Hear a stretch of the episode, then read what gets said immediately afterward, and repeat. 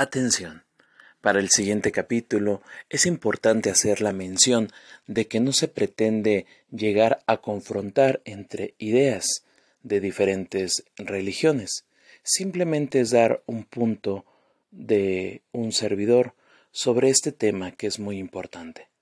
Para poder llevarlo a cabo, se ha apoyado de la Biblia en la versión cristiana evangélica, Reina Valera, y también en la Biblia católica, la Biblia Sagrada versión oficial de la Conferencia Episcopal Española. Se recomienda escuchar el siguiente capítulo con la luz apagada, o si puedes, utilizar audífonos, la experiencia será mejor.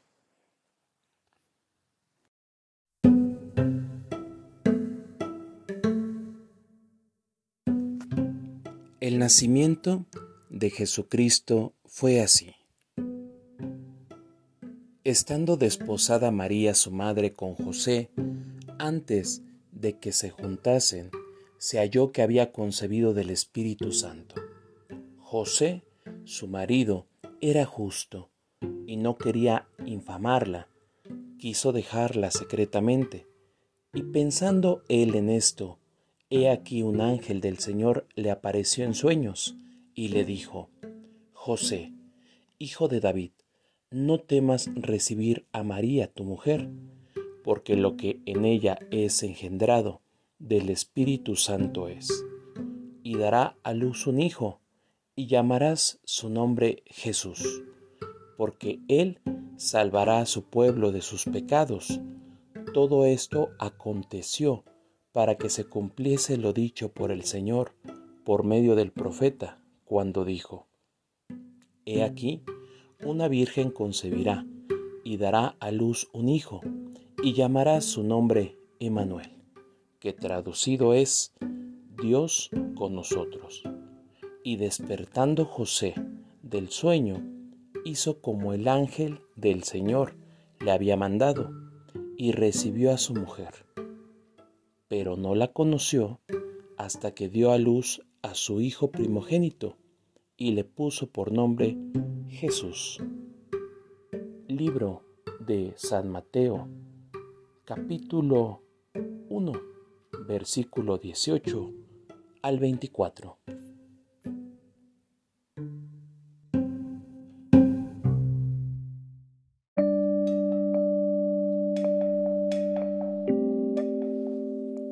Bienvenidos a De Todo Un poco. Mi nombre es Joel Sánchez y me da mucho gusto estarlos saludando en este nuevo inicio de año 2023. Espero se la hayan pasado muy bien al lado de su familia o de sus seres más queridos. Estamos en un nuevo año y como todo, hay que cambiar y renovar las cosas personales, familiares, profesionales y todo lo que nos haga mejores seres humanos. En esta ocasión quiero compartir con todos ustedes esta leyenda que parece mito y también realidad, la de los Reyes Magos. Pero les voy a empezar a contar desde un inicio, poco a poco, la historia para poder llegar a que se pueda entender. Recuerden que siempre los temas que ustedes solicitan para mí son muy importantes, investigarlos y hacérselos llegar. Vamos a comenzar con esta bonita historia. Les pido que se queden porque está muy interesante. Un mago es un hombre sabio, un chamán o un maestro de la antigua tradición. La palabra mago proviene del persa. Mago significa el nombre del venerable, hombre que ha sido estudiado en secta de magos ocultos y expertos en astrología, que eran los nigromantes de Nabucodonosor o los observadores de las estrellas de Ciro. Toda buena historia de fantasía necesita un mago o un sabio, y lo mejor es que si este relato de los Reyes Magos es ancestral, el toque de magia raya en la perfección. Tal es el caso de que los magos venidos de Oriente a ofrendar sus regalos al niño Jesús, como lo describe la Biblia, ya que había nacido el rey de los judíos.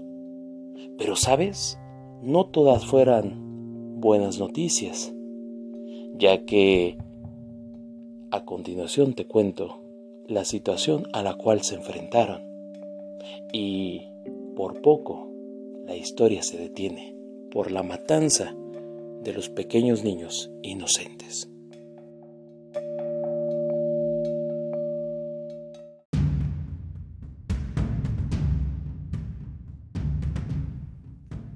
La visita de los magos. Cuando Jesús nació en Belén de Judea, en días del rey Herodes, vinieron del oriente a Jerusalén unos magos, diciendo, ¿Dónde está el rey de los judíos que ha nacido? Porque su estrella hemos visto en el oriente, y venimos a adorarle. Oyendo esto, el rey Herodes se turbó y toda Jerusalén con él. Y convocados todos los principales sacerdotes y los escribas del pueblo, les preguntó dónde había de nacer el Cristo. Ellos le dijeron, en Belén de Judea, porque así está escrito por el profeta. Y tú, Belén de la tierra de Judá, no eres la más pequeña entre los príncipes de Judá, porque de ti saldrá un guiador que apacentará a mi pueblo Israel. Entonces Herodes, llamando en secreto a los magos, indagó de ellos diligentemente el tiempo de la aparición de la estrella, y enviándolos a Belén, dijo, Vayan y averigüen con diligencia acerca del niño, y cuando le hallen, háganmelo saber, para que yo también vaya y le adore. Ellos, habiendo oído al rey, se fueron, y aquí la estrella que habían visto en el oriente iba delante de ellos, hasta que llegando se detuvo sobre donde estaba el niño, y al ver la estrella se regocijaron con muy grande gozo. Y al entrar en la casa vieron al niño con su madre María, y postrándose lo adoraron, y abrieron sus regalos y sus tesoros. Le ofrecieron presentes, oro, incienso y mirra pero siendo avisados por revelación en sueños que no volviesen a Herodes, regresaron a su tierra por otro camino. Libro de Mateo, capítulo 2, versículo 1 al 12.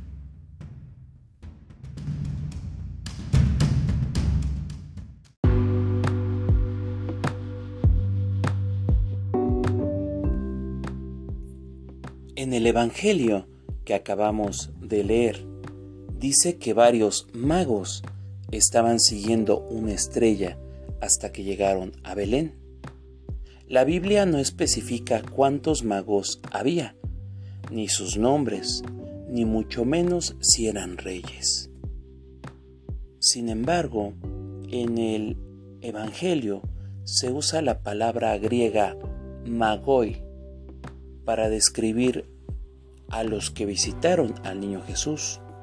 La palabra probablemente se refiere a expertos en astrología y otras prácticas ocultas.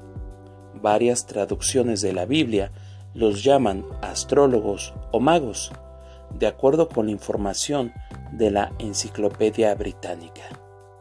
Pero, ¿por qué oro, incienso y mirra? La tradición oriental establece el número de magos en 12, pero la tradición occidental establece su número en 3, probablemente basado en los tres regalos de oro, incienso y mirra presentados al niño Jesús. Y he aquí que la estrella que había visto en el oriente iba delante de ellos hasta que llegó y se detuvo encima del lugar donde estaba el niño y ellos, abrieron luego sus cofres y le ofrecieron sus dones de oro, incienso y mirra. Estos tres dones tienen un significado simbólico importante, según relatan los expertos de la Biblia. Oro, porque Jesús fue considerado el rey de reyes, y también en la antigüedad el oro era el regalo destinado a los reyes y altos dignatarios. Incienso, ya que Jesús era el Hijo de Dios, y las divinidades son honradas quemando incienso en los altares de los lugares de culto. La mirra, ya que Jesús también fue un hombre de carne y hueso, y como tal, también tenía que morir. La mirra es una resina que se usa para ungir el cuerpo de un difunto.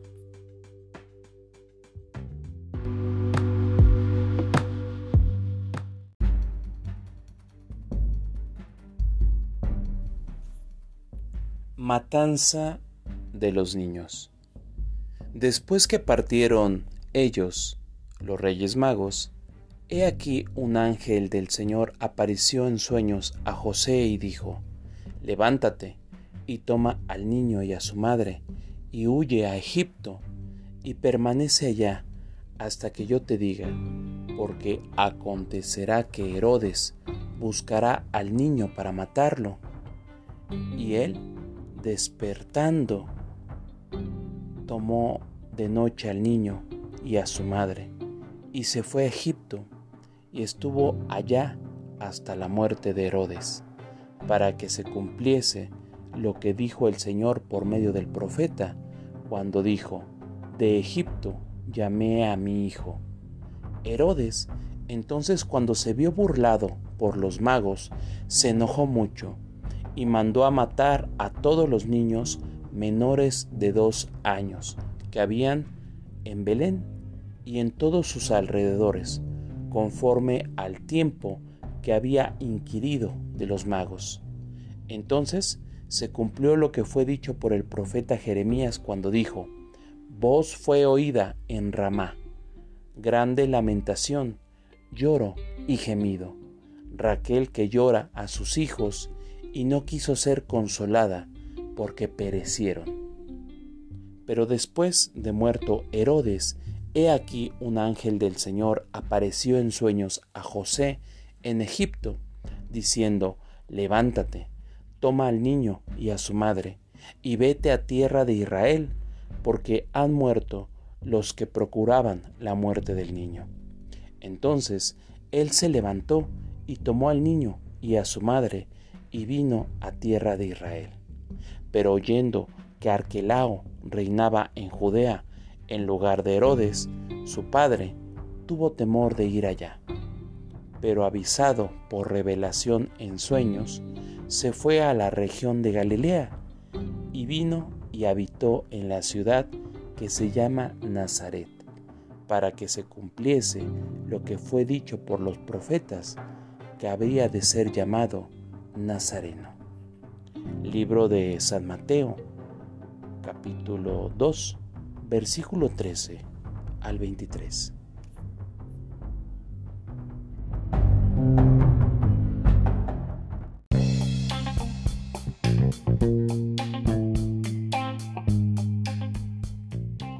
Te recordamos que de todo un poco es un podcast mexicano disponible en Anchor y en Spotify. Te recordamos nuestras redes sociales para que te pongas en contacto con nosotros. Nos puedes encontrar en Facebook como Joel Sánchez, en Instagram y en TikTok como podcast de todo un poco y en Twitter como de todo un poco yo. Siempre estamos atentos a sus comentarios para hacer nuevos capítulos y tomar mucho en cuenta sus aportaciones. Continuemos con esta gran historia. Pues verán, resulta que una vez que sucede esta terrible masacre de los pequeños niños menores de dos años, se queda para la historia la frase de inocente palomita, que hasta el día de hoy se utilizan todos los 28 de diciembre, ya que se hacen bromas y se conoce como el Día de los Inocentes. ¿Has escuchado esta frase? ¿Cuál es su historia? Pues historia tiene mucho que ver con lo que acabamos de narrarles. Y asimismo, en el Nuevo Testamento se habla de la llegada de unos sabios de Oriente a Jerusalén, hoy conocidos como los Reyes Magos, quienes buscaban al recién nacido guiados por la estrella de Belén. Ellos se presentaron ante Herodes, quien eh, les pidió que fueran a buscar al niño y le informaran de todo lo acontecido. La historia señala que los sabios no regresaron, por lo que Herodes mandó a matar a los niños menores de dos años de esa región para asegurar la muerte de Jesús. Y esta matanza se llevó a cabo un 28 de diciembre. Sin embargo, con el paso del tiempo, la tradición fue desapareciendo y más allá de conocer la historia religiosa y razón de este día, esta fecha ha sido ideal para bromear y utilizar una de las frases más famosas, inocente palomita que te dejaste engañar. Pero, ¿qué hay de esto con el día de la masacre? Pues realmente se dice que esto tiene que ver ya que los reyes magos, al no regresar con Herodes como él se los había mandado, pues lo hicieron ver su suerte. Muchos lo ven como una broma de mal gusto. En la actualidad, la tradición se ha extendido a otros países anglosajones, como Reino Unido, o hispanohablantes como El Salvador o España, donde más allá de las bromas se realiza una batalla de harina. Sin embargo, cada 28 de diciembre se puede ser víctima de una broma o quedarse sin algunos pesos y todo de acuerdo a la tradición de inocente palomita que te dejaste engañar pues este día de los inocentes nada se debe de prestar, mucho menos nada se debe de creer.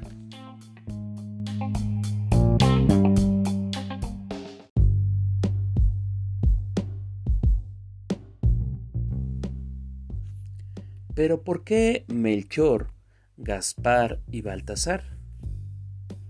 Pues según la historia en el siglo V, el teólogo Veda, conocido como el Venerable, registró que el primero de los magos fue Melchor, un anciano de larga cabellera blanca, y el segundo, Gaspar, un joven imberbe de tez blanca y rosada, y el tercero, Baltasar, de tez morena. A partir de este entonces, a los magos se les invistió como reyes. El Evangelio no indica el número de sabios ni sus razas.